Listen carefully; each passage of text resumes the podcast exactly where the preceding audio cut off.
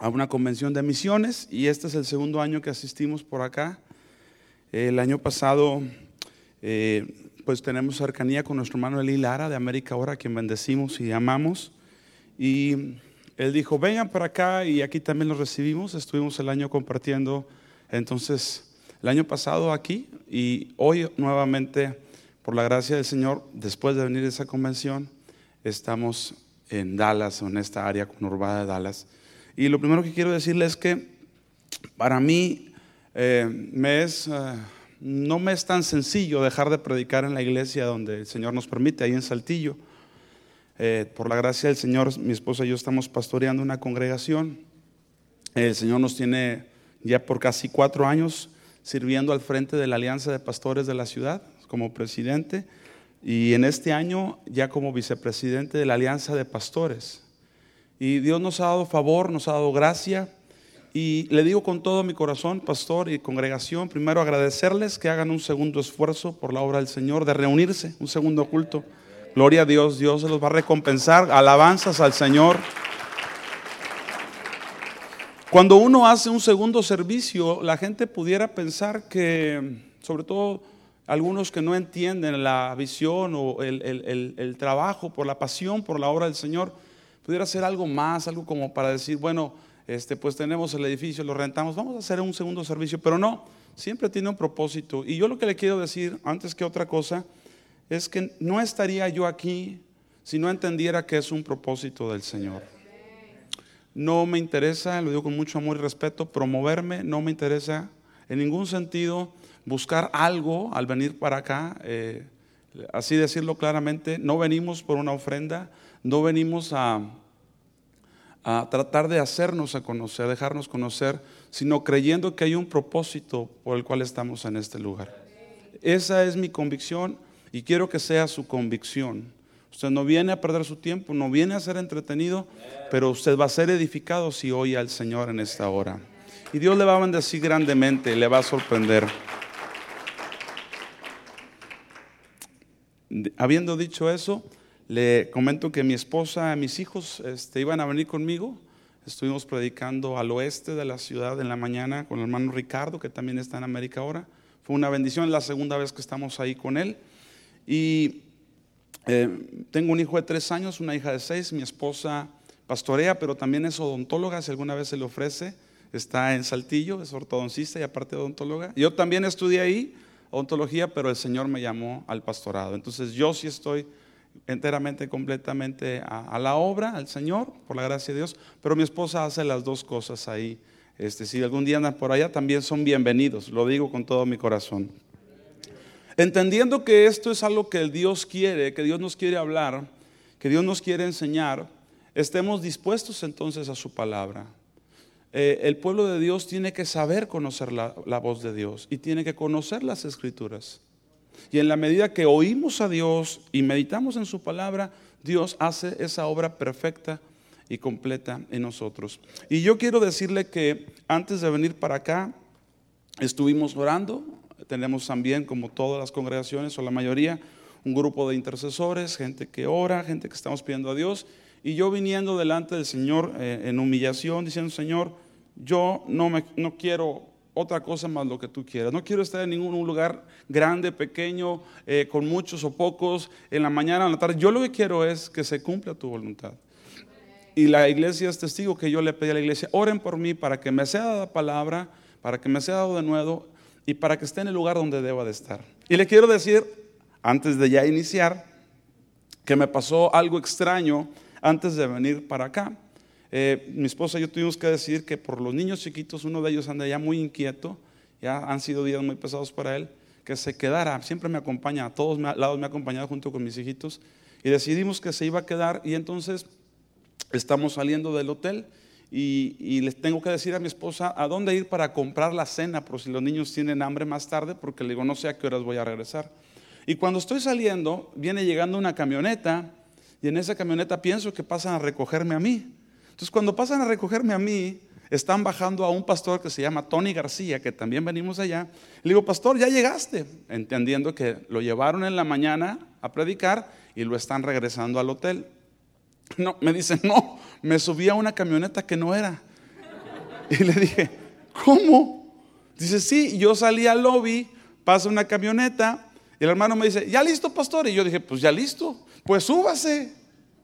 Dice, y en el momento que se subió, dice, platicando y ya venían para acá. Y le dice, no, hombre, sí, pastor Román. Y le dice Tony, Román, dice, yo no soy Román, yo soy Tony García. dice, ¿sabe qué, pastor? Lo siento, pero yo no vengo por usted. Y entonces en ese momento que yo estoy saliendo a mi, esposa a explicarle cómo para que vaya a las hamburguesas, es cuando se abre la puerta, bajan a Tony y me dicen, es usted por el que venimos. Y yo hubiera dicho, hubiera pensado, pues no hay ningún problema, que vaya Tony y que predique allá y el que iba a venir por Tony que me recoja a mí. Pero entiendo, y por eso se lo platico, que algo tiene Dios entre usted y nosotros ahorita. Porque Tony dijo, no, yo me espero al que va a venir por mí. Y entonces los hermanos no sé dónde iban, pero se regresaron a recoger porque no venían por él, venían por Román. Y entonces, aquí estoy, pero pudo haber sido cualquier otro, ¿verdad? En el momento que entré por ese lugar tuve una convicción de una palabra. Eh, le digo que le hemos pedido a Dios que nos dé palabra, no sabemos a quién vamos a visitar, no sabemos con quién vamos a estar le decía al pastor Ricardo, y delante de Dios lo digo, ni siquiera le dije, pues que me lleven ahí con Ricardo, que ya me conoce, ya lo conozco yo. Ni siquiera dije eso, dije donde sea. Gracias a Dios que estuve ahí con él, lo pude saludar a su familia y hoy estoy aquí. Y cuando entré por ese lugar, 15 minutos antes de las 6, me hicieron el favor los hermanos de traerme, vino una palabra mía del Señor de algo que yo había compartido en el 2013 una palabra que compartí en el 2013 y desde el 2013 no lo había vuelto a compartir. Yo tenía una idea de lo que iba a compartir, lo traigo aquí. Pero cuando entro por ese lugar, viene una palabra a mí y entonces digo, Señor, esa es la palabra que quieres que dé y esa es la palabra que usted va a escuchar en este momento. Le quiero decir esto, aunque la prediqué en el 2013, no es un recalentado, es una palabra para usted hoy. Y me puse a pensar, porque la traigo con fecha. Esto no lo había predicado desde el 2013. Y cuando entré por bajando por ese pasillo, el Señor me trajo esa convicción. Es que espero que abra su corazón al Señor, a su palabra, y Dios nos pueda bendecir. Yo también vengo a recibir del Señor. Así es que si estamos en esa actitud, Dios nos va a bendecir. La palabra, si pudiera llevar un nombre para que después la recuerde, es y llamarán su nombre. Así. Y llamarán su nombre. Para esto quiero invitarle, por favor, que me acompañe en el libro de Isaías. Yo le hago una recomendación a la iglesia, no sé si la pueda hacer aquí, pero considérala. Isaías capítulo 9. Hay una, una, consideración que yo siempre le hago a la iglesia donde predico por la gracia del Señor. Isaías 9:6. Y la recomendación es, si puede apuntar, apunte. Tome notas. Somos llamados a guardar la palabra, no a entenderla, no a creerla de inmediato, a comerla y esperar a que ocurra un efecto glorioso. Porque la palabra de Dios es semilla. Y si es semilla, produce lo que Dios quiere. Dios es poderoso y su palabra es poderosa. ¿Verdad? Así será mi palabra que sale de mi boca, dice, no volverá a mi vacía, hará todo lo que yo quiero. La palabra que Dios envía, si usted la recibe, hace lo que Dios quiere en usted. Para esto le pido que abra por favor su Biblia conmigo en Isaías capítulo 9, versículo 6. Dice así el profeta Isaías, porque un niño, estamos ahí, ¿verdad? Nos es nacido, niño, hijo nos es dado, hijo y el principado, príncipe, sobre su hombro, y se llamará su nombre. Admirable, consejero, Dios fuerte, Padre eterno, príncipe de paz. Puede tomar asiento, por favor.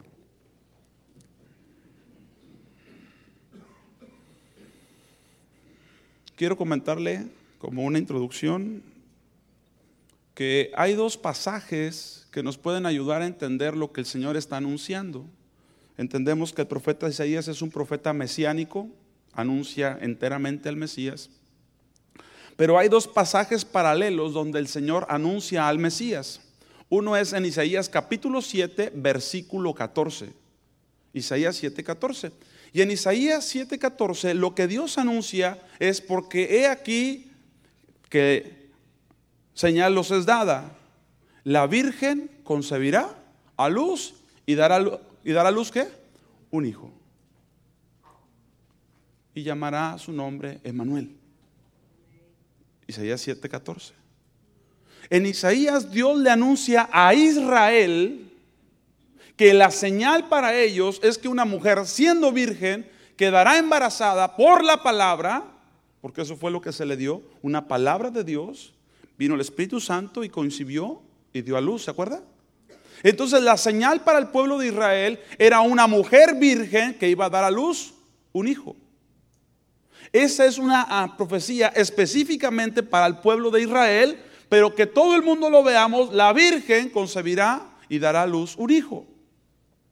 Sin embargo, en el capítulo 9 de Isaías, el que acabamos de leer, Dios ya no le anuncia a Israel o, da como señal eh, el nacimiento de un hijo en una mujer, en este caso llamada María, sino que Dios le anuncia a un pueblo, dice, el pueblo que andaba en tinieblas vio gran luz. Es la misma profecía porque es el nacimiento del mismo ser. Jesucristo en una mujer, pero aquí es diferente. Aquí dice que un niño nos... ¿Está en Isaías 9:6?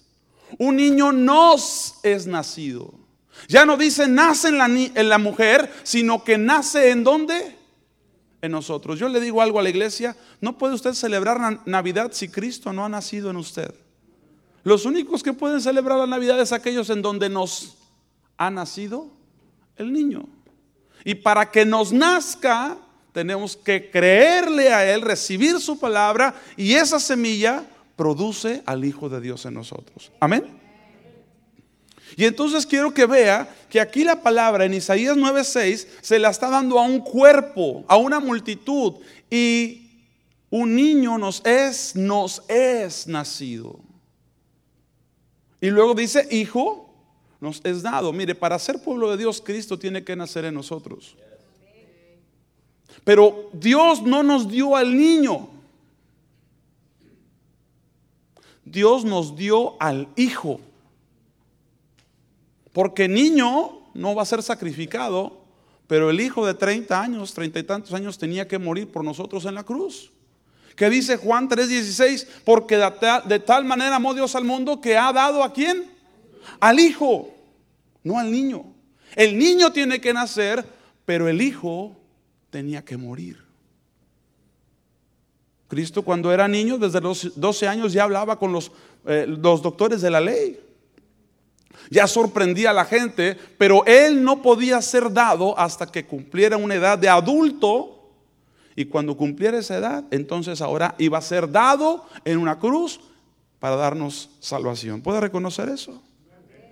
Entonces lo que estoy señalando ya propiamente en Isaías 9:6 es que el niño nos tiene que nacer, el hijo nos es dado y tercera cosa, y el principado.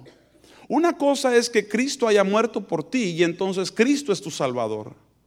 Pero otra cosa es que Cristo sea tu Señor. Y lo que es, dice, y el, el principado es sobre su hombro. ¿Qué tiene usted sobre los hombros? Una sola cosa, cabeza. Y Cristo no solamente es el niño que nace, no solamente es el hijo que muere por tus pecados, por mis pecados, pero Cristo es el Señor de su pueblo. Y mejor que lo sea. ¿Puede ver eso? Entonces la iglesia está conociendo a Dios en su plenitud a través del Hijo como el recién nacido, de modo que si alguno está en Cristo, ¿no esa nueva criatura quién es? Cristo. Yo recibo la palabra, el que tiene que nacer es Cristo en mí. Y yo vengo a un entendimiento, Dios dio a su hijo, no a su niño. No entregó un bebé, entregó a un hijo que dijo, aquí estoy para hacer tu voluntad. Haz como está escrito. Si es posible que pase de mí esta copa, pero si no, aquí estoy. Y entonces Él decide subir a la cruz. ¿Se acuerdan? Dice que cuando iba por Jerusalén, ya había ido muchas veces a Jerusalén, pero esa vez iba a morir por nosotros. Y dice que cuando supo a dónde iba, dice que afirmó el rostro. Como quien hace esto. Ok, este es el tiempo. Vengo a morir. Vengo a ser golpeado. Y nosotros nos apasionamos con la muerte de Cristo, con la salvación, pero lo que sigue es principado. Que Él sea el Señor, que Él me gobierne, que yo sea su siervo, ya no solo mi Salvador, sino mi Señor. Y en el mundo se tiene que predicar no solamente para salvación, sino para señorío. ¿Qué está diciendo, pastor? Créame que estoy introduciendo y me voy a someter al tiempo, pero queremos que Dios nos enseñe algo, Dios nos muestre algo en esta hora. ¿Qué está diciendo, pastor? Cristo debe ser el Señor de su iglesia, pero no un Señor, Señor, no un de labios me honran un tú eres el Señor. Lo que tú digas. Si hay y si no hay. Si estoy, me quedo o si me, me regresan. Tú eres el Señor. Y nada se escapa de la soberanía de Dios. Pero estoy enfermo. Nada se escapa de la soberanía de Dios. Él sigue siendo el Señor. Pero no me están saliendo bien las cosas. Él es el Señor.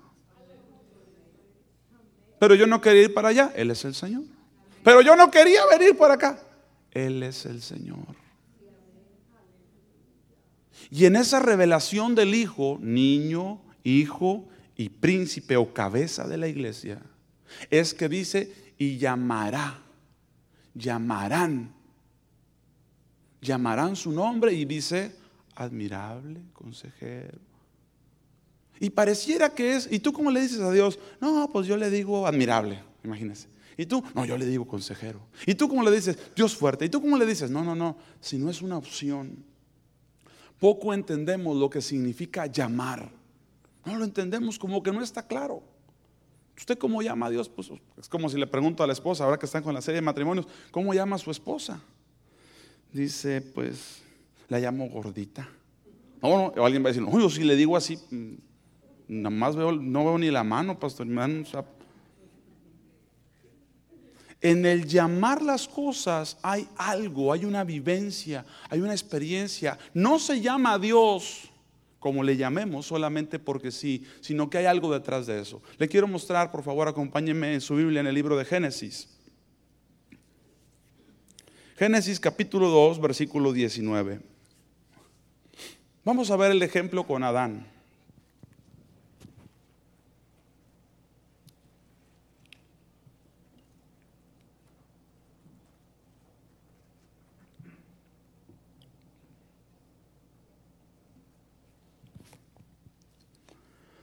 ¿Estamos ahí? 2.19.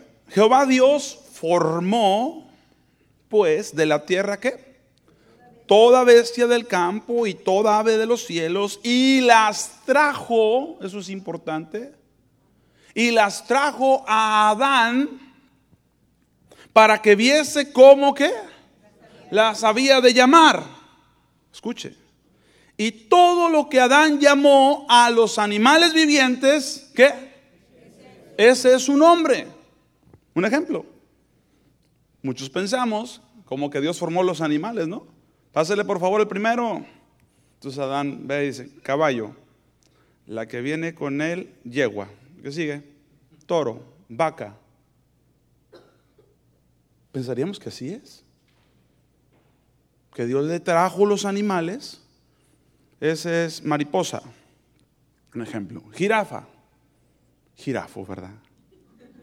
Por eso dice la Biblia que, que no halló para él ayuda idónea, porque cuando decía rinoceronte, rinoceronta, elefante, elefanta, y terminó con todos, dijo Adán,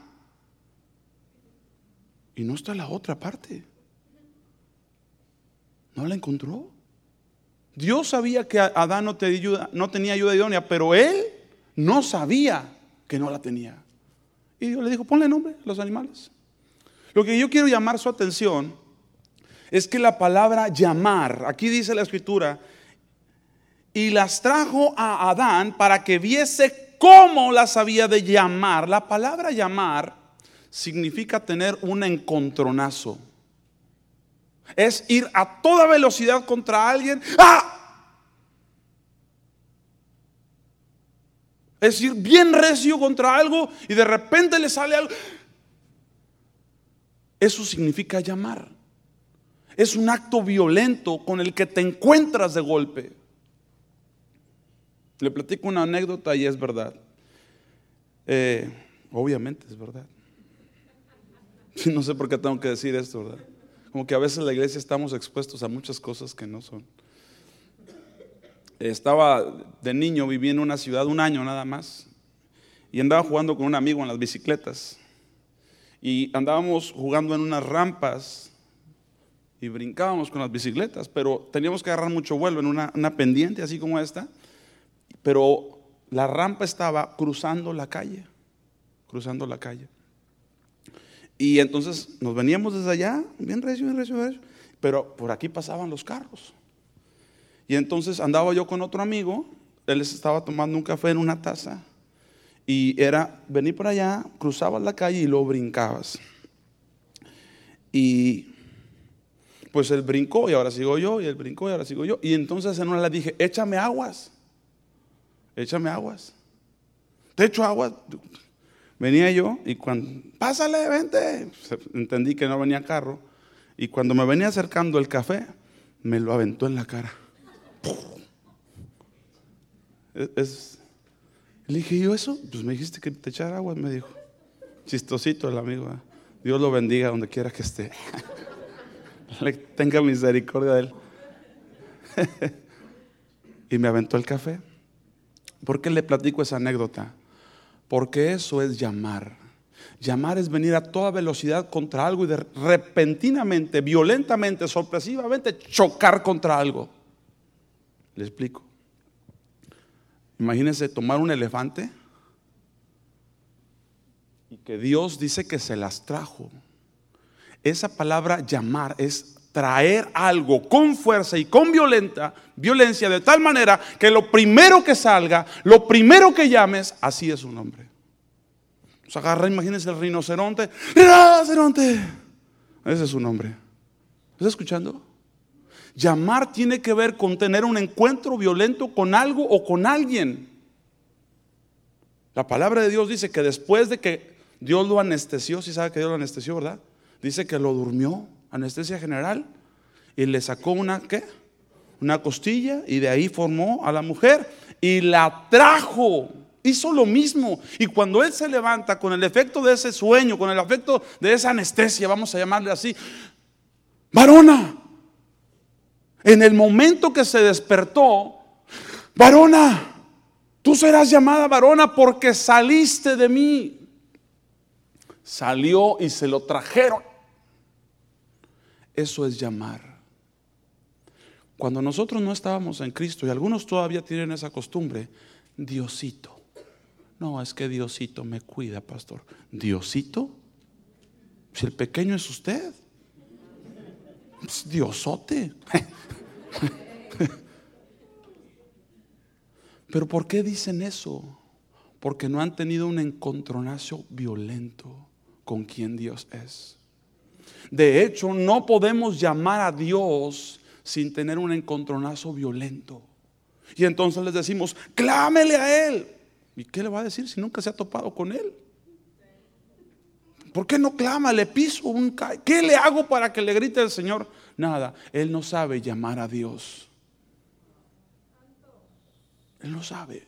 Porque Dios no le ha salido a qué? Al encuentro. Por eso dice la Biblia, todo aquel que invocare, esa invocación tiene que ver con un encuentro. Mire, esto lo digo en todos lados, gloria a Dios por la alabanza, pero en la, congregación donde Dios me permite predicar, le digo a los muchachos, tú no me puedes llevar a un lugar donde nunca has estado. Jamás. Si no has estado ahí, no tienes cómo llevarme, así es que mejor que vayas a ese lugar. Mejor que estés ahí. Porque para llamar a Dios hay que tener un encuentro con Dios. Hay que haber pasado algo. Por eso cuando Isaías está profetizando del nacimiento del niño, del hijo, de la cabeza de la iglesia, del príncipe de la iglesia. Le da una palabra a la iglesia, la iglesia tendrá que llamarlo. Tendrá que encontrarse con él. Y no es casualidad que en todos los encuentros de Dios con el hombre, de los hombres con Dios, Dios cambiaba nombres. Ya no eres Abraham, ahora eres Abraham. Ya no eres Jacob, ahora eres Israel. Ya no eres Saulo, ahora eres Pablo. ¿Por qué? Él encontró en eso. Usted no podrá llamar a Dios como proveedor si Dios no tiene un encuentro violento con usted en medio de su necesidad. Usted no podrá llamar a Dios como su sanador a menos de que esté en el conflicto, a menos que esté en la desesperación y de repente, ¡pum!, venga el Señor. Tú eres el que sana. ¿Y por qué lo dices? Porque me sanaste. La iglesia tiene problemas muy graves el día de hoy. ¿Sabe qué le dice Dios a Job? Job a Dios. Primero dijo fielmente, yo sé que mi redentor vive y aún se levantará del polvo. Pero cuando usted lee todo el libro de Job, llega un momento que Job dice, mejor no hubiera nacido. Perdón, mejor no hubiera nacido. Mejor son los muertos, mejor son los abortos, decía él. Hubiera sido un abortivo antes que haber nacido. Perdón, Job, tú estás diciendo eso. Sí, yo lo digo. Eh, ¿Y qué cree? Hablando del tornado que hubo por acá. Pues que se le aparece en un torbellino. No nos dice las dimensiones, no nos dice a cuántas millas por hora iba, pero era Dios en un torbellino. Violentamente se le aparece. Y hace esta confesión.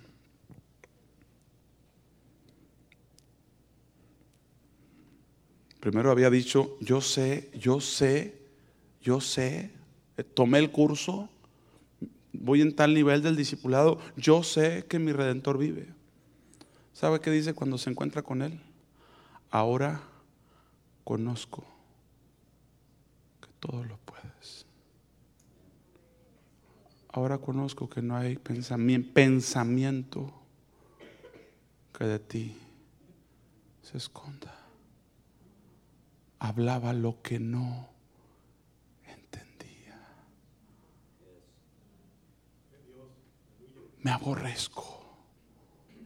Me aborrezco. Porque si usted se fija cuál era el problema de Job, es que él se justificaba a sí mismo. Cuando somos buenos cristianos, cuando somos mejores que el de al lado.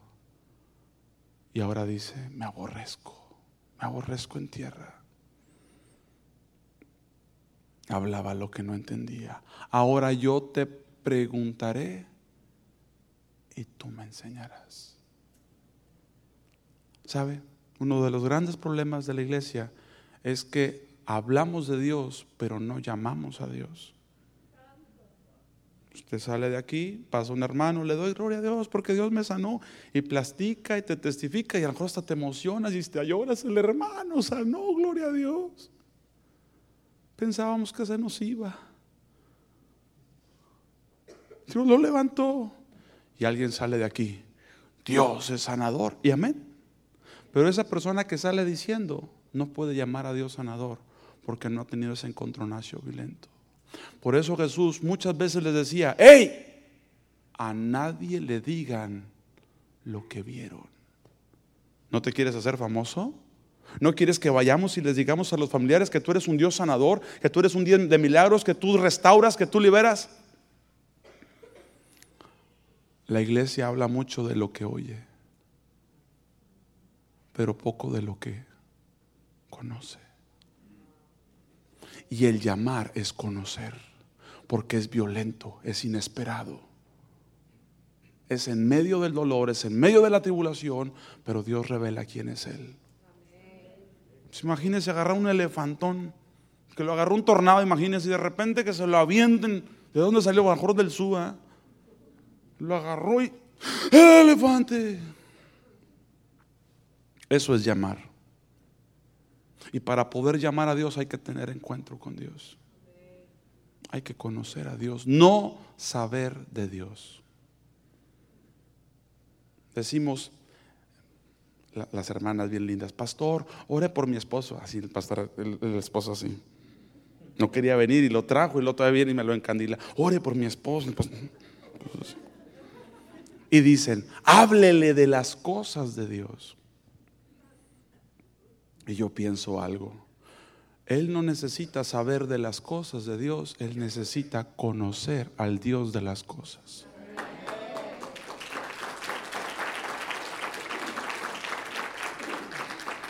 Mis hijos necesitan conocer a Dios. Tengo, ya le dije, uno chiquillo que es un trompo, amados. Dios lo guardó a usted y a mí, al que no viniera hoy el chaparrito ese. Dios tiene sus propósitos. Mi hijita, seis años, lindísima. No los podemos traer todavía porque están pequeños. Procuramos no viajar mucho, no salir mucho a menos de que sea algo del Señor. Este, pero ellos tienen que conocer a Dios.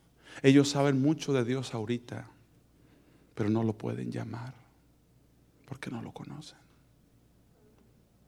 Me preguntan, les explico. No de por un hecho que sus hijos sean cristianos. No de por un hecho que los hijos de los pastores, no los conozco, no sé si tienen o no tienen, pero no de por un hecho nada. Deje que cada quien pueda llamar a Dios en la medida que tiene un encuentro con Dios.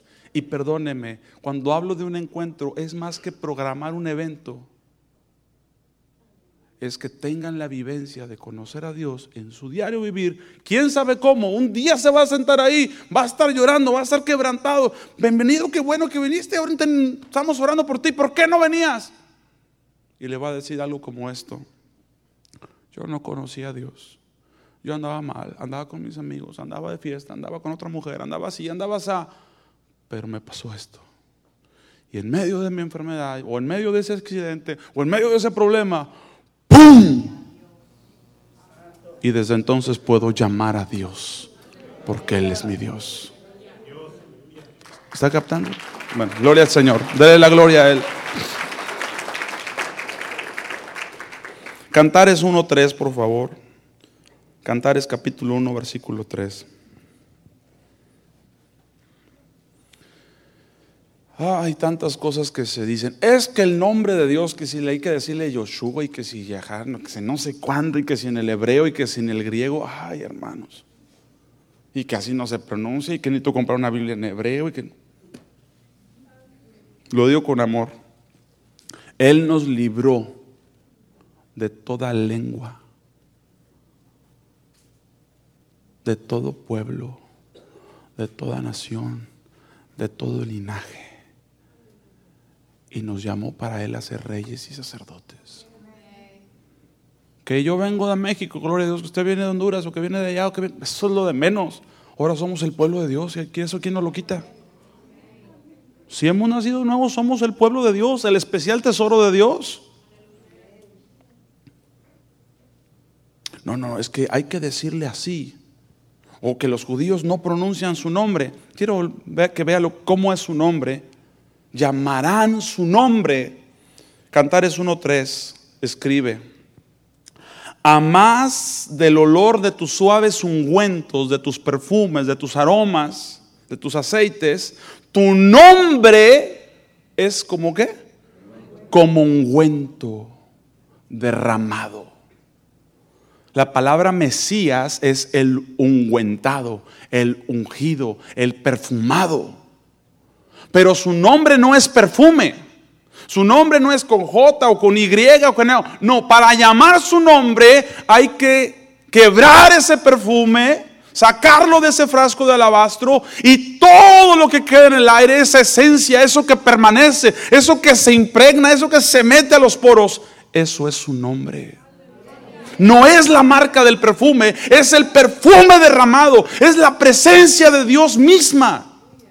No se puede llamar a Dios por nombre como una marca. Se tiene que quebrar el frasco, meterse en medio de eso que ocurre y entonces decir, yo conozco su nombre. No es otra cosa. Es como perfume derramado. Por eso lo que hizo aquella mujer tenía mucho sentido. Va, trae el frasco. El frasco era caro. El perfume, el perfume costaba un año de trabajo en el salario mínimo. Allá, en- México el salario mínimo son 52 mil pesos en un año. Nadie los gana. Se ganan poco más o mucho más. Nadie gana un salario mínimo. ¿O será que muy al sur hay gente que gana el salario mínimo? 52 mil pesos al año. ¿Cuánto es eso, pastor? ¿Mande? ¿Dos mil dólares? ¿Dos mil quinientos dólares al año? Pues, pues no, pues dice pastor, no es nada aquí. Bueno, pues cómprese un perfume de esos y úsale una sola noche. No, ese sí es el caro. Este nomás es domingo, paz. ¿Verdad? Este nomás es el domingo. Y poquito porque es bendito. Es versículo, no, pero es herejía, pero poquito porque es bendito. Es caro. Pero es que el nombre del Señor no es la marca, no es el frasco, es la vivencia.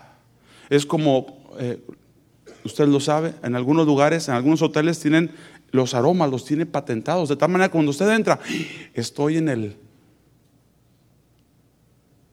Porque esa fragancia dice mucho. Te evoca, te, te lleva. El nombre del Señor es una vivencia. Es un confrontonazo. Yo he visto que gente lo hace así. No sé si es la manera correcta de ponerse perfume, pero y lo. Sí, sí, que la avientan arriba y lo. No sé si sea lo correcto, pero he visto que se hace eso. Porque ese es el nombre. Es como un ungüento, como perfume que se derrama. Y el que llega ahí dice: aquí, aquí se quebró algo. Aquí está. Sales. Bueno, vamos a ponerlo de otra manera, una manera fea. Vaya a los tacos allá en mi país. El aceite a todo lo que va, la cebolla a todo lo que da. Y usted llega a la casa. Nomás me comí una orden porque lo me espera mi esposa. Y llega, y desde que entra huele a taco. Aquí no me engañas, tú llenaste tacos. ¿Cómo le hará a mi esposa, hombre? Entonces es bien obvio. Es algo que se queda en ti. El nombre del Señor es algo que te impregna. Pero para poder llamarlo hay que estar en esa fragancia. Seguimos leyendo. Cuando usted me diga, está bien, eh, terminamos, no se preocupe, yo creo que el Señor nos está hablando, me está hablando a mí. Génesis 28. Si somos confrontados con las cosas o situaciones, escuche, si yo soy confrontado, si tengo un encontronazo con una cosa o situación, así llamo a esa cosa o a esa situación. Por ejemplo, Gilgal significa prepucio. Y cuando el pueblo de Israel cruza el Jordán, Dios se les aparece, les habla, dice, "Ey, ey, ey, los que están cruzando no se han circuncidado. Perdón, no se han circuncidado. Bueno, pues afilar el cuchillo, bien filoso, casi, casi, filosísimo, hermano, no quiero que sea serrucho, filosísimo, nomás que le haga como bisturí. Y en ese lugar se llamó Gilgal, prepucio. ¿Por qué? Porque fue una vivencia, fue algo que los marcó de por vida. ¿Está escuchando? No solamente, ay, sí, ahí en el lugar donde se hizo el pacto, no, ahí donde nos dolió, ahí donde sufrimos. Bueno, fue tanto, es tanto el dolor que dice que el pueblo, Dios le dijo, no salgan a la guerra hasta que sean sanados. La gente no sale a la guerra hasta que no sane. Y ahí en Gilgal dice, no salgan hasta que sanen. Andaban ahí todos los hermanos ahí. Ya nomás sanaron, así que sigue. Pero ese lugar se llama Gilgal, prepucio. ¿Se da cuenta? Pero es algo que Dios no te evita vivir. Al contrario, no le puedes conocer más y Él no te permite vivir eso. Hermano, no siempre nos va a ir bien. Pero el problema no es que nos vaya bien o que nos vaya mal, el problema es que Él esté con nosotros, vaya como nos vaya. Dijo, en el mundo tendrán aflicción, esa es una promesa. Casi nunca escucho esa promesa yo. En el mundo tendrán aflicción, pero confíen, yo he vencido al mundo. Promesa. A mí no me gusta sufrir. Yo casi no me peleaba, ¿sabe por qué no? Porque no me gustaba que me pegaran, es verdad. Si alguien me buscaba pleito, no, no. Lo que quieras conmigo con ese. Aunque estuviera chaparrito, ah, con tú peleate, tú estás. No me gustaba pelear, no me gustan los golpes, a mí no me gusta sufrir. Pero la Biblia dice, aunque ande en valle, sombra de muerte, Señor, pero ¿para qué vamos al valle? Porque quiero que me conozcas. Quiero que me llames como no me has llamado.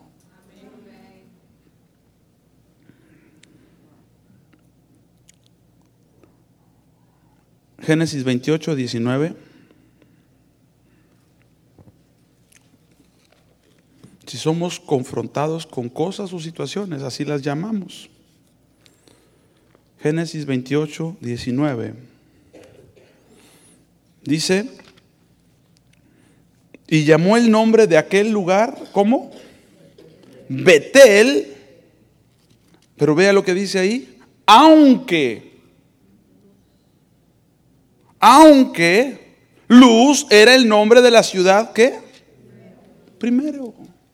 Lo que te toca vivir con violencia, lo que te toca vivir por, por la obra de Dios, esos, perdóneme, esos animales arrojados de Dios a tu vida, para que los llames, así se le queda el nombre. Habrá gente, lo digo con mucho amor y mucho respeto, que tiene, eh, ¿sabe qué, pastor? Yo no quiero regresar a tal lugar. Yo no quiero volver a pasar por ahí porque ahí me evoca. Dijo el, el, el salmista de allá de México, ahí me hiere el recuerdo. No pases por Salamanca, no pases porque me muero, dice. Pues, ¿qué le pasaría? Pues, quién sabe, pero ahí ya le llamó dolor, aflicción. Dije salmista, ¿verdad? El poeta ese. Dios nos está llevando en una peregrinación. Es un camino, amados. Nunca se trató de quedarnos en un lugar. Es ir avanzando. Y hay tiempos que son difíciles y hay tiempos que son gloriosísimos. Pero tenemos que atravesar. El pueblo de Israel, cuando salió de Egipto, tuvo que atravesar el desierto. El propósito de Dios no es que se quede uno a vivir en el desierto. Si usted lee el Salmo 68, dice que los rebeldes habitarán el desierto. Es decir, el desierto nomás es para cruzarlo, no es para quedarse a vivir ahí. Si tiene mucho tiempo sufriendo, es como un hermano, una hermana que un día saludé, ya después de muchos años, siempre que la saludaba, ¿cómo estás? Pues en la prueba, pastor, pero gloria a Dios, aleluya. Varios años después de la prueba, le dije, no, ya no es prueba. Usted reprobó y está recursando, le digo. El desierto no es para vivir, es para atravesarlo. Ya lo que quiere uno es pasar esa etapa. Eso dice el Salmo. Atravesando el valle de lágrimas, atravesando. No se queda uno a vivir. Dios no te quiere sufriendo, pero si no aprendes vas a sufrir un ratito más. No te quiere sufriendo atravesando el valle de lágrimas, lo convierten en fuentes de aguas, en manantiales, porque todas las cosas, todas las cosas, todas las cosas, todas las cosas ayudan para bien a los que amamos a Dios. Todo, todo. Ya no me aplauda porque me voy a emocionar, me lo voy a creer. Va a salir de aquí así. La gloria de Dios es de Él, ¿verdad? Gloria, si lo glorificamos es a Él. Dice la palabra del Señor que le llamó Betel, aunque luz, pues que no le gustó el nombre de la ciudad o qué. Ahí Dios le reveló algo. Ahí tuvo un encuentro, ¿se acuerda? ¿Qué pasó aquí en Betel? ¿Alguien se acuerda qué pasó ahí en Betel? ¿Eh? Dice que dijo, y esta casa, esta piedra será casa de Dios. ¿Sabe dónde estaba durmiendo? En el suelo. ¿Y dónde se recargó? En una piedra. Y dijo, si Dios dice y si Dios hace lo que ha dicho, aquí será casa de Dios. No se volverá a llamar luz. Porque ese encuentro, esa situación difícil, esa crisis lo llevó a entender que Dios quería levantar casa ya no te vas a llamar Gilgal. Y vea por favor el registro. El pueblo de Israel iba avanzando y le ponían otro nombre. Y aquel, el monte se llama el monte de Kirat Jerim, no sé qué. Pues ahora se va a llamar el monte Oreb. Oye, ¿por qué? ¿Por qué lo llamas? Ah, porque ya tuve violencia en esa parte. Ya Dios me mostró algo. Si usted, alguno de ustedes ha atravesado un cáncer, una enfermedad de muerte y ya lo libró, ya está del otro lado, usted ha conocido más a Dios y usted sabe cómo llamar a ese valle. Y el que no lo ha vivido no te lo puede platicar. Pero si tú lo has vivido, tú puedes decir, yo atravesé ese valle y Dios estuvo conmigo. Gloria al Señor. Él es fiel a su palabra. Él es fiel a su palabra. Vea por favor eh, lo que dice Oseas capítulo 2, verso 16. Oseas 2, 16. A eso de llamarle nombre, allá en México le decimos bautizar. Yo te bautizo. Juancho de aquí en adelante. Juancho me llamo. Porque lo bautizó. Y tiene mucha lógica. Porque ser sumergido en una vivencia cambia tu naturaleza y cambia tu carácter. Escuche por favor lo que voy a decir. Cuando hablamos de nombre, hermanos, ya le dije, no estamos hablando de la marca de algo, no es Jesús con J o Yeshua o Yoshua o Joshua o Josué. No es, no son las letras, es el carácter, es la naturaleza lo que cambia.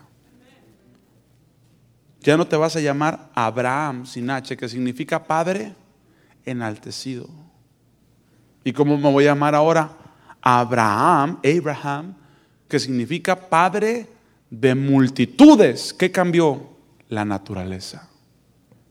Cuando Dios te pone nombre nuevo es porque te está dando naturaleza nueva. Cuando Dios te llama diferente es porque ya no eras, ya no eres el que eres. Quiero que lo vea. Oseas 2:16. En aquel tiempo dice Jehová, me llamarás Ichi o Isi. Y nunca más me llamarás Baali. Porque el pueblo decía, dice la Biblia que el pueblo iba tras sus Baales. ¿Y qué significa Baal? Aparte que es un dios, un dios que existió, un ídolo que era adorado. Baal significa Señor. Y entonces Dios dice, ve tras tus Baales. Ve detrás de lo que se te enseñorea. Hermanos, la iglesia solamente tiene que ser enseñoreada de Cristo, no de otras cosas. Pero a veces que estamos enseñoreados de muchos, nos gobiernan otras cosas. ¿No? Que no juegue la selección del país porque ¿qué hacemos? Nos traemos el partido, nos vamos todos a verlo. ¿Qué hacemos? Porque hay cosas que no se han desarraigado del corazón. ¿Qué hacemos? Ahí en México tuvimos un problema ahora con el mundial porque pues pues algunos pastores dijeron, pues vamos a poner la pantalla aquí en el medio tiempo, dijo. Nomás que en el medio tiempo gritan muy feo allá en México. Entonces ahí le muteaban. Justo. Pues no. ¿Por qué hace eso? Porque la gente tiene otros señores. Que no toque el clásico porque no viene el hermano. O a lo mejor la hermana, no voy a ser. que no pelee el canelo en mediodía del domingo porque quién sabe quién viene. Porque hay cosas que se enseñorean y no el Señor. Y Dios le está diciendo, ya no me vas a llamar Baali. ¿Sabe qué significa Baali? Mi Señor o uno de mis señores. Dice, me vas a llamar Isi. ¿Qué significa Isi? Mi amado, mi entrañable, mi cercano. ¿Cómo llamar a Dios de decir Señor, Señor, a decir papito, papi, aba padre? ¿Cómo? Comunión, cercanía. ¿Cómo llamarle? Si para mí no es más que un Señor que a lo mejor me lo imagino como, como de la mitología griega, que un Dios que está aventando truenos y rayos, y órale, porque oh, te voy a aventar un... Ay, no, no, Señor, aquí no, porque... Y no he entendido que Dios sí es el Señor, pero también es un cercano. ¿Se acuerda que Jesús dijo? Ya no les voy a llamar siervos. No faltaría alguno que me pensara, ya no vamos a ser tus siervos. No, no, tranquilo, tranquilo. Bien, van a ser mis siervos pero les voy a llamar amigos, socios. Los hago partícipe, les platico todo lo que hago, hombre. Me siento con ustedes a comer. Sí, soy el Señor, pero soy cercano, soy amado. Eso es cuando madura la relación. Cuando creces en el caminar con Cristo. Imagínense el que esté diciendo acá, dígale papá, abba padre, dígale papito. Y alguien dice, hermano, ¿qué, es, pues, ¿qué se comió? No quiero, papito, papi. No lo entiende. Porque no hay esa cercanía, no hay esa comunión. No hay. Y cuando Dios te llama, te llama porque te ha cambiado naturaleza o no. Veamos un ejemplo, por favor.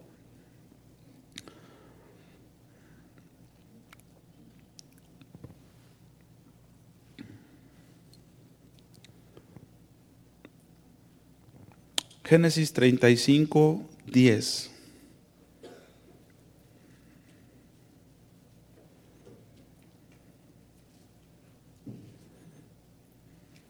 Algunos, algunos pueden recordar. Hay dos pasajes aquí que puedes revisar. Génesis 35, 10 es uno de ellos. El otro es Génesis 32 del 28 al 30. ¿Qué le parece si leemos el 32 para ir viéndolo así por, por orden? 32 del 28 al 30. Resulta que había un hombre que todo, todo su problema estaba en cómo se llamaba. Se llamaba Jacob. Pues, ¿Qué problema con llamarse Jacob? Ah, lo que pasa es que Jacob significa el que suplanta, el que usurpa, el que para poder avanzar tiene que transear. Era un hombre que siempre, siempre se salía con la suya. Siempre buscaba la manera. ¿Verdad que sí? ¿Cómo, me vas a pagar? Le dijo al suegro. Pues con las ovejas. ¿Con cuáles? ¿Con las pintas o con las? No, con las pintas. Y dice que iba y hacía ahí en los árboles y les quitaba y les ponía. Y todas parían pintas. Y, y el suegro veía, ahora son más las pintas. No, mejor te voy a pagar con las otras. Y entonces iba y arreglaba. Siempre andaba buscando la manera. Amaba la bendición, pero de una manera inadecuada. Quería estar bien, pero a, a, a, cuesta de lo que a costo, al costo de lo que fuera. Es como que venga un hermano, pastor, gloria a Dios, Dios me ha bendecido mucho, y que venga varios detrás de él. No, pastor, no le crea, este a todos, a todos nos lleva entre los pies. Bueno, por eso, pero el que me ha bendecido es a mí. Me los he llevado entre los pies, pero estoy bien, ¿no? Imagínense que alguien venga así. O sea, avanzar a como dé lugar. A sacarle a todos ventaja, provecho. Buscar siempre la manera de sacar algo. Así se llamaba Jacob. Y ahí en el capítulo 32, del 28 al 30, dice que un día se quedó sin nada. ¿Alguien se acuerda de ese pasaje? Su hermano lo quería, pensaba que todavía lo quería matar. Él le había ganado la bendición a su hermano también su hermano, pues también de facilote, ¿verdad? Que, no, pues con un plato de lentejas se arregla esto. Vendió su primogenitura, después se anda quejando. Y dice que, pues ya entró en una crisis, este, ahí viene tu hermano y pues ya vienes, tienes que regresar. Allá te anda buscando la justicia y pues total. Híjole, ¿qué hago? No, pues tengo mucho ganado, enriquecido bastante. Manda todo el ganado por delante. Y si les pregunta a mi hermano que para qué es, dile que es un presente que le manda a su hermano, que lo perdone, hombre. Ya tenga misericordia de él, que no lo mate. Pues total. Pero luego ya que mandó todo el ganado, dice, ¿y si no me perdona?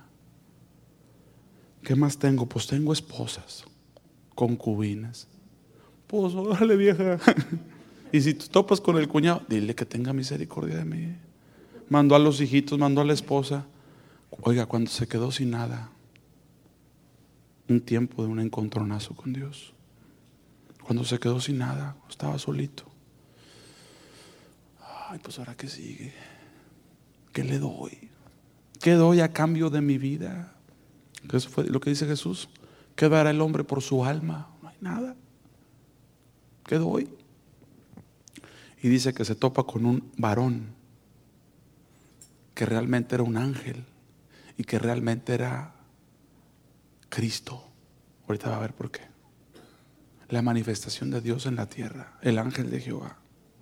Se encuentra con un ángel. ¿Y qué hubiera hecho usted si se encuentra un ángel? Pues no sé, a lo mejor llega, oye, ¿cómo están allá las cosas? Pues acá todo tranquilo, pero, pues, ay, tú tienes palanca con el Señor, ¿no? Este, ¿Qué le hubiera dicho usted? No sé.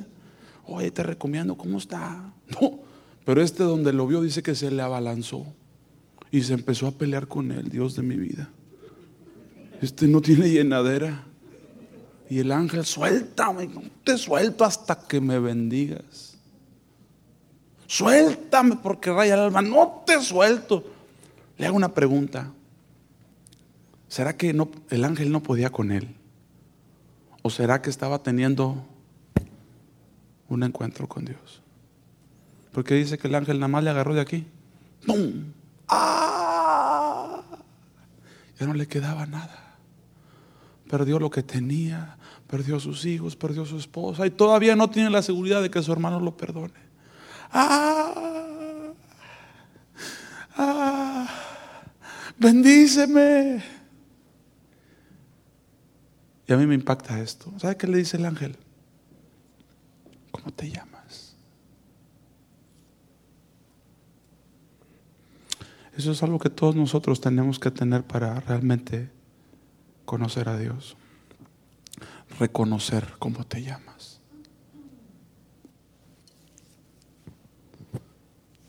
Dice, ¿cómo me llamo? Sí, ¿cómo te llamas? ¿Quieres que te bendiga? Dime cómo te llamas. Me llamo tramposo. Siempre me salgo con la mía. Me llamo suplantador. Para que usted pudiera venir a Cristo, usted tuvo que reconocer que era un pecador o no. Dios lo tuvo que confrontar. ¿Verdad que sí? No, hay peores. Al principio sí. Yo no he matado a nadie. Y si lo maté fue en mi defensa. Se lo merecía, se lo merecía. ¿Cómo te llamas? En una crisis total, perdió todo. Me llamo tramposo. Me llamo el que suplanta. No se me atraviese porque me lo llevo entre los pies. Así me llamo. Y vea esto. Si Dios nos ha de bendecir, es porque bendecir no es que traiga más dinero, no es que cambie de carro, no es que compre una casa más grande. Bendecir es bien decir. ¿Y sabe cómo lo bendice? Ya no vas a ser el tramposo. Vas a ser el que pelea con Dios. El príncipe de Dios. ¿Cómo lo bendijo? Le dio nombre nuevo. Nueva naturaleza. Ahora lo llama diferente. ¿Qué no dice la Biblia? Yo te escogí, yo te di, te puse nombre nuevo, mío eres tú. Porque tuviste un encuentro con Dios. Y Dios te cambió el nombre. Ya no eres Abraham, ahora eres Abraham.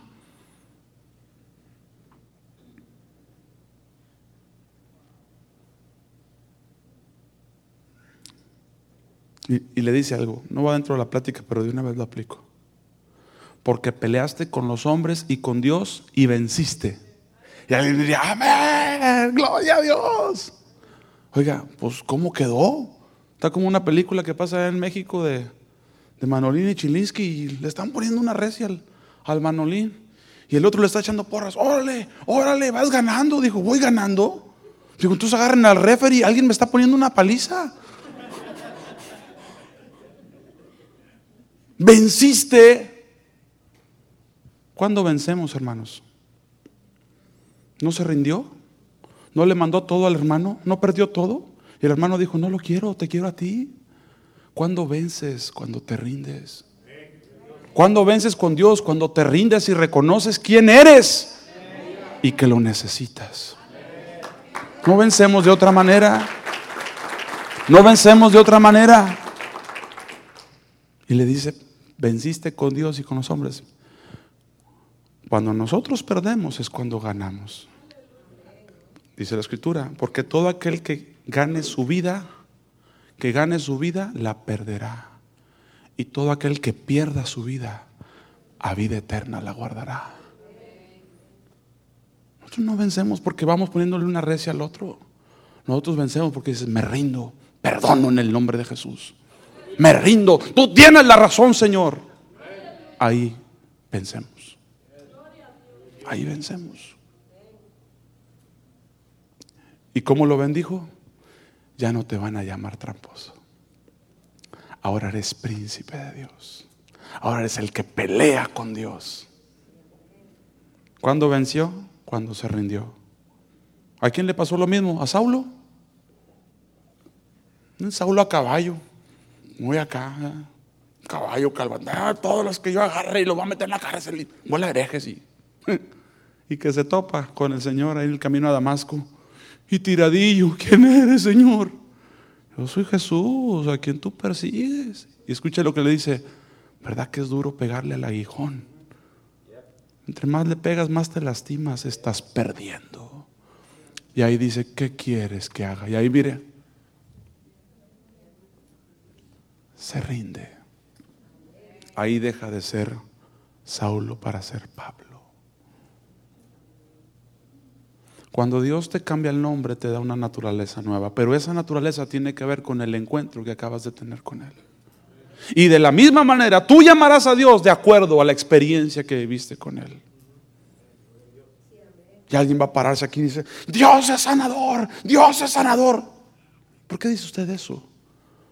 Porque me sanó. Porque estaba en el hoyo y Él me levantó. Ah, usted puede llamarlo así. ¿Qué cree? Necesita conocer otro de los nombres de Dios. Ya pasó por la enfermedad. Llévalo ahí al momento difícil, al momento de la carencia. Para que un día diga, tú eres mi proveedor. Ah, ¿verdad que también proveo? Pero mientras usted no lo viva, no sabe lo que estamos hablando.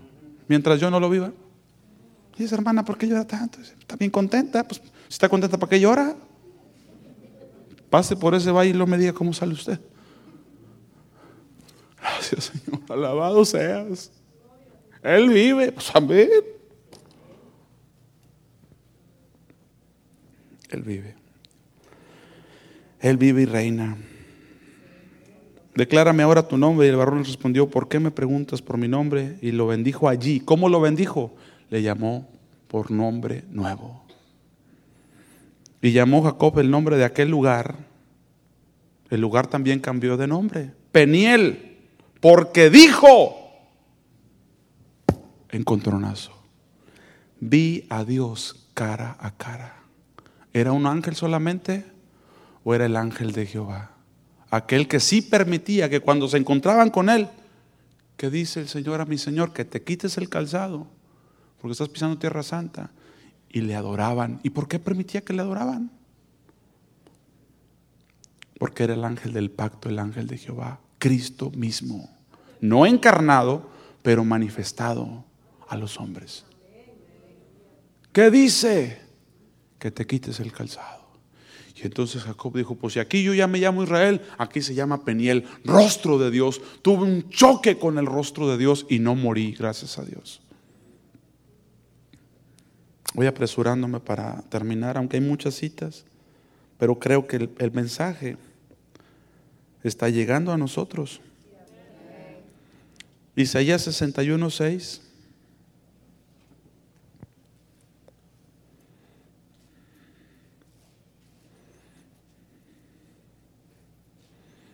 Y vosotros seréis llamados. Si voy a ser llamado es porque mi naturaleza cambió. Es, como esto, ¿eh? lo digo con respeto. Pastor, Dios no me llamó a mí a servir. Perdón. No, Dios, Dios me llamó a mí a salvarme. Segunda de Timoteo 1.9 dice que nos salvó y nos llamó con un llamamiento santo. Si Dios te salvó, Dios te llamó. A lo mejor no a ser pastor, no a ser profeta, a lo mejor no pero te llamó a servir. Entonces imagínense que alguien venga con el pastor, pastor, fíjese que Dios no me llamó a servir. Y el pastor le diga, ah, ¿y qué? ¿Te llamó a ser servido o qué? Pues no, te llamó a servir. Pero ese es en el proceso de conocer a Dios. Entre más te, te das cuenta que te llamó a ser de Él. Todo es tuyo, Señor. ¿Qué te doy? Ahorita algunos pensamos que le damos. Señor, pues ahí estamos tablas, te di tu 10 y ahí nos arreglamos y todo es de Él. Y nos permite colaborar, participar con esos porcentajes y con esas ofrendas, y con esos diezmos, porque nos quiere bendecir, pero todo es de Él. Si Él quisiera, usted y yo no traeríamos ni un, ni un penny. Y dice, y todo sigue siendo mío y no me hago más pobre. Dijo un hermano, pastor, ya entendí que Dios y yo somos mayoría. Le dije, no, Dios solo es mayoría. Nosotros le necesitamos a Él desesperadamente. Pero a veces estamos un poquito confundidos. Vosotros seréis llamados sacerdotes de Jehová, ministros de nuestro Dios seréis llamados. Comeréis las riquezas de las naciones y con su gloria seréis qué? Seréis sublimes. Según el acercamiento que tengamos con Dios, así le llamamos. Lucas 2.21, por favor.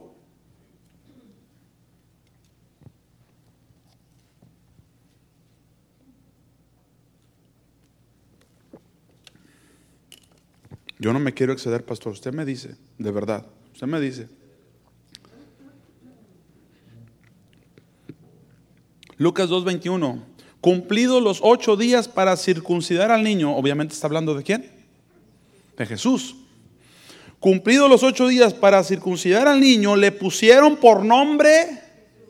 ¿Cómo es que la mayoría de la iglesia llama a Cristo Jesús? ¿Y qué significa Jesús? Jehová es salvación. Quiere decir que la mayoría de la iglesia lo único que ha experimentado es la salvación. ¿Se acuerda cuando leíamos ahorita en Isaías 9:6 y llamarán su nombre admirable? ¿Sabe qué significa ese admirable? Nuevo nacimiento o milagro. ¿Cómo comenzamos a llamar a nuestro Dios? Como Jehová es salvación. Porque lo único con lo que nos hemos confrontado de su deidad es con que nos ha salvado. Pero no todo el tiempo podemos estar así. No todo el tiempo.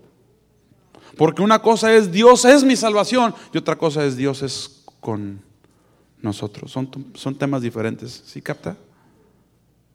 Y los dos nombres son válidos. Emanuel es Dios está conmigo. Jesús es Dios me ha salvado. Pero una cosa es ser salvo y otra cosa es que siga contigo. No es lo mismo.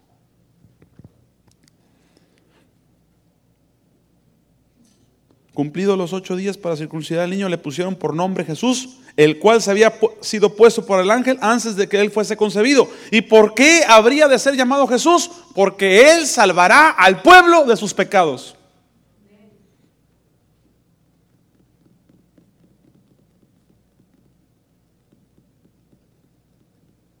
Dice que la la de la tribu de India, le preguntó a su papá, papá, ¿cuál es el término que usamos para ponerle nombre a las cosas? Dijo, ¿por qué? Pues sí, o sea, ¿de dónde agarran para ponerle los, los, nombres a las personas? Dijo, bueno, es que lo primero que ocurre cuando nace, así se llaman. Por ejemplo, tu, hermana se llama Luna Resplandeciente. Tu hermano se, se llama Flecha que va volando. Le dice, ¿por qué preguntas cara de vaca?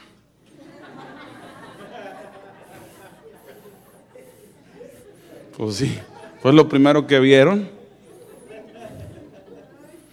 Lo primero que usted ve en el Señor es como le llama. Es como le llama.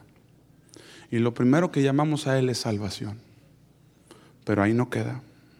Porque es un nombre progresivo y llamarán su nombre admirable, consejero, ¿qué más? Dios fuerte, ¿qué más? Padre eterno, ¿qué más? Príncipe de paz. ¿Está escuchando eso? Es un nombre que se va con... Ahorita estaban entonando una parte del coro de un canto, que es Oseas 6.3. Y dice Oseas 6.3, y conoceremos y proseguiremos en conocer a Jehová. No lo hemos conocido y aunque lo conozcamos, proseguiremos en conocer a Jehová. Como el alba está dispuesta a su salida y vendrá a nosotros como lluvia temprana y lluvia tardía. Dios se está dando a conocer a su iglesia y así le estamos llamando. Y una iglesia que madura es una iglesia que empieza a llamar a Dios diferente, no porque se aprendió otro versículo, sino porque está en otra etapa de vida y cambió el nombre de lo que está viviendo, le cambiaron la naturaleza a uno y somos, dice la Biblia, transformados de qué? De gloria en gloria. Hay transformación en los encontronazos, hay transformación, hay se moldea el carácter. Pero si no ocurren, pero si no pasa nada en mi vida, por eso dice la Biblia, tengan por sumo gozo cuando se hallen en diversas pruebas. ¿Por qué voy a El sumo gozo, es decir, gócense en el estado más alto cuando estén en pruebas. Señor, no. Si acaso puedo tener tantito gozo, pero yo me gozo cuando me va bien. No. Gócese el más sumo gozo cuando usted esté en dificultades, porque ahí es usted transformado. Mientras no se ha transformado, nada ha cambiado. Seguimos en lo mismo. Porque un niño nos es nacido, dice Isaías 9:6, hijo nos es dado, principado, cabeza sobre su hombro, y se llamará su nombre admirable. No tengo tiempo, no lo necesitamos, se queda con esta parte para explicar cada uno de ellos. Admirable, consejero, Dios fuerte, Padre eterno, príncipe de paz.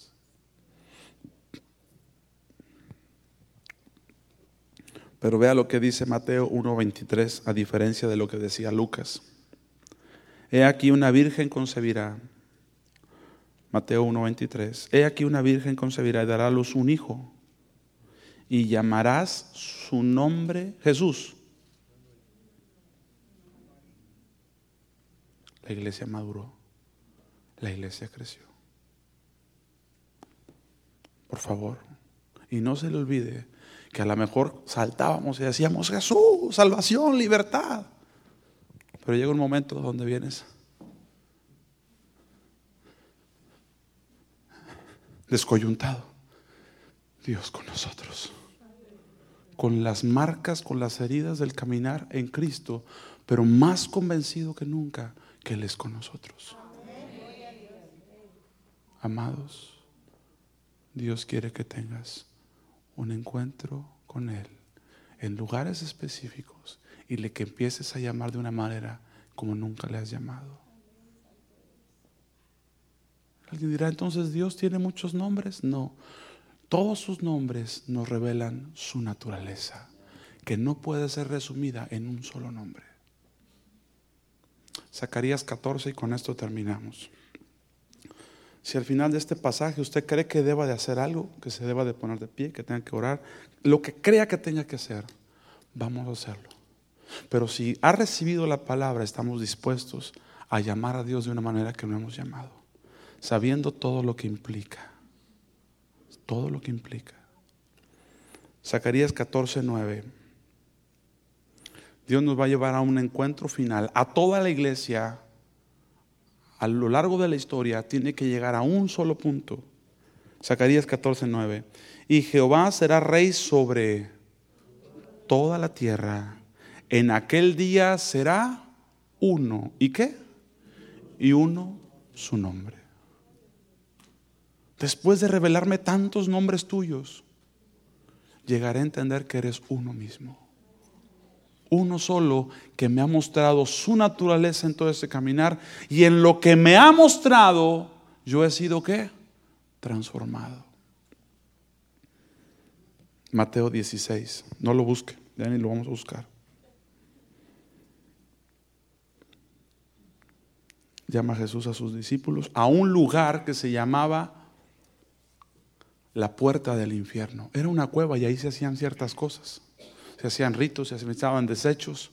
Era un lugar feo, tenía fama de, que ocurrían cosas malas ahí, en Cesarea de Filipo. Y dice que Jesús los lleva, vengan, les quiero, les quiero si estuviéramos allá en México, vengan, si vamos a dar una, una vuelta a Catemaco, ahí por el lugar de los brujos, les quiero mostrar algo.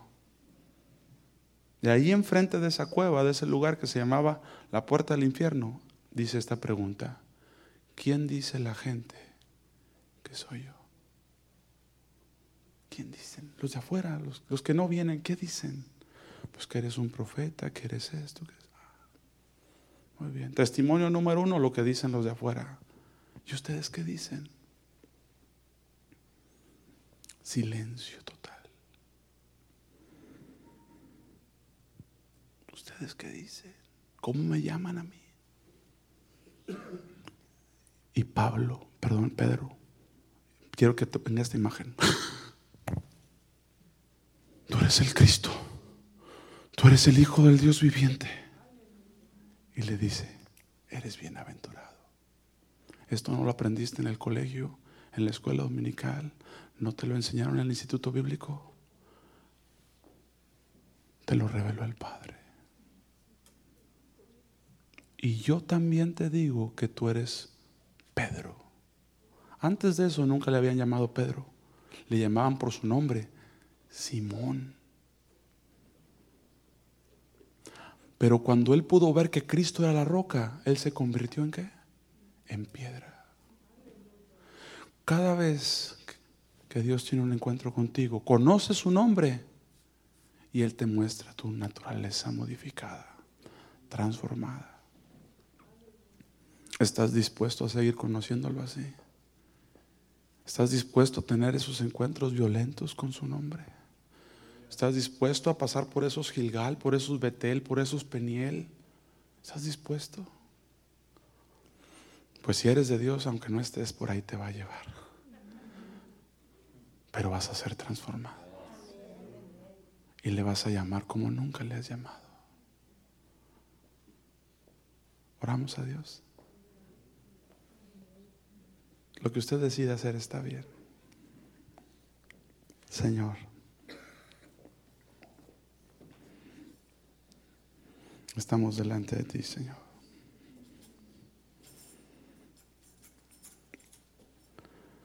Nadie de nosotros venimos a perder nuestro tiempo. Nadie de nosotros venimos por otra cosa que no sea tu voluntad, que no sea tu reino. Venimos a tener un encuentro contigo, Señor. Padre, sigue revelándonos tu nombre. Sigue transformándonos de gloria en gloria. Aquí están tus hijos, aquí está tu iglesia, aquí está tu siervo, Señor. Aquí están todos aquellos que vienen a, correr la segunda milla colaborando con este tiempo, que se esfuerzan, que a veces pareciera que no lo hacen, pareciera que no se les considera, pero tú lo consideras, Señor. Padre, queremos conocerte.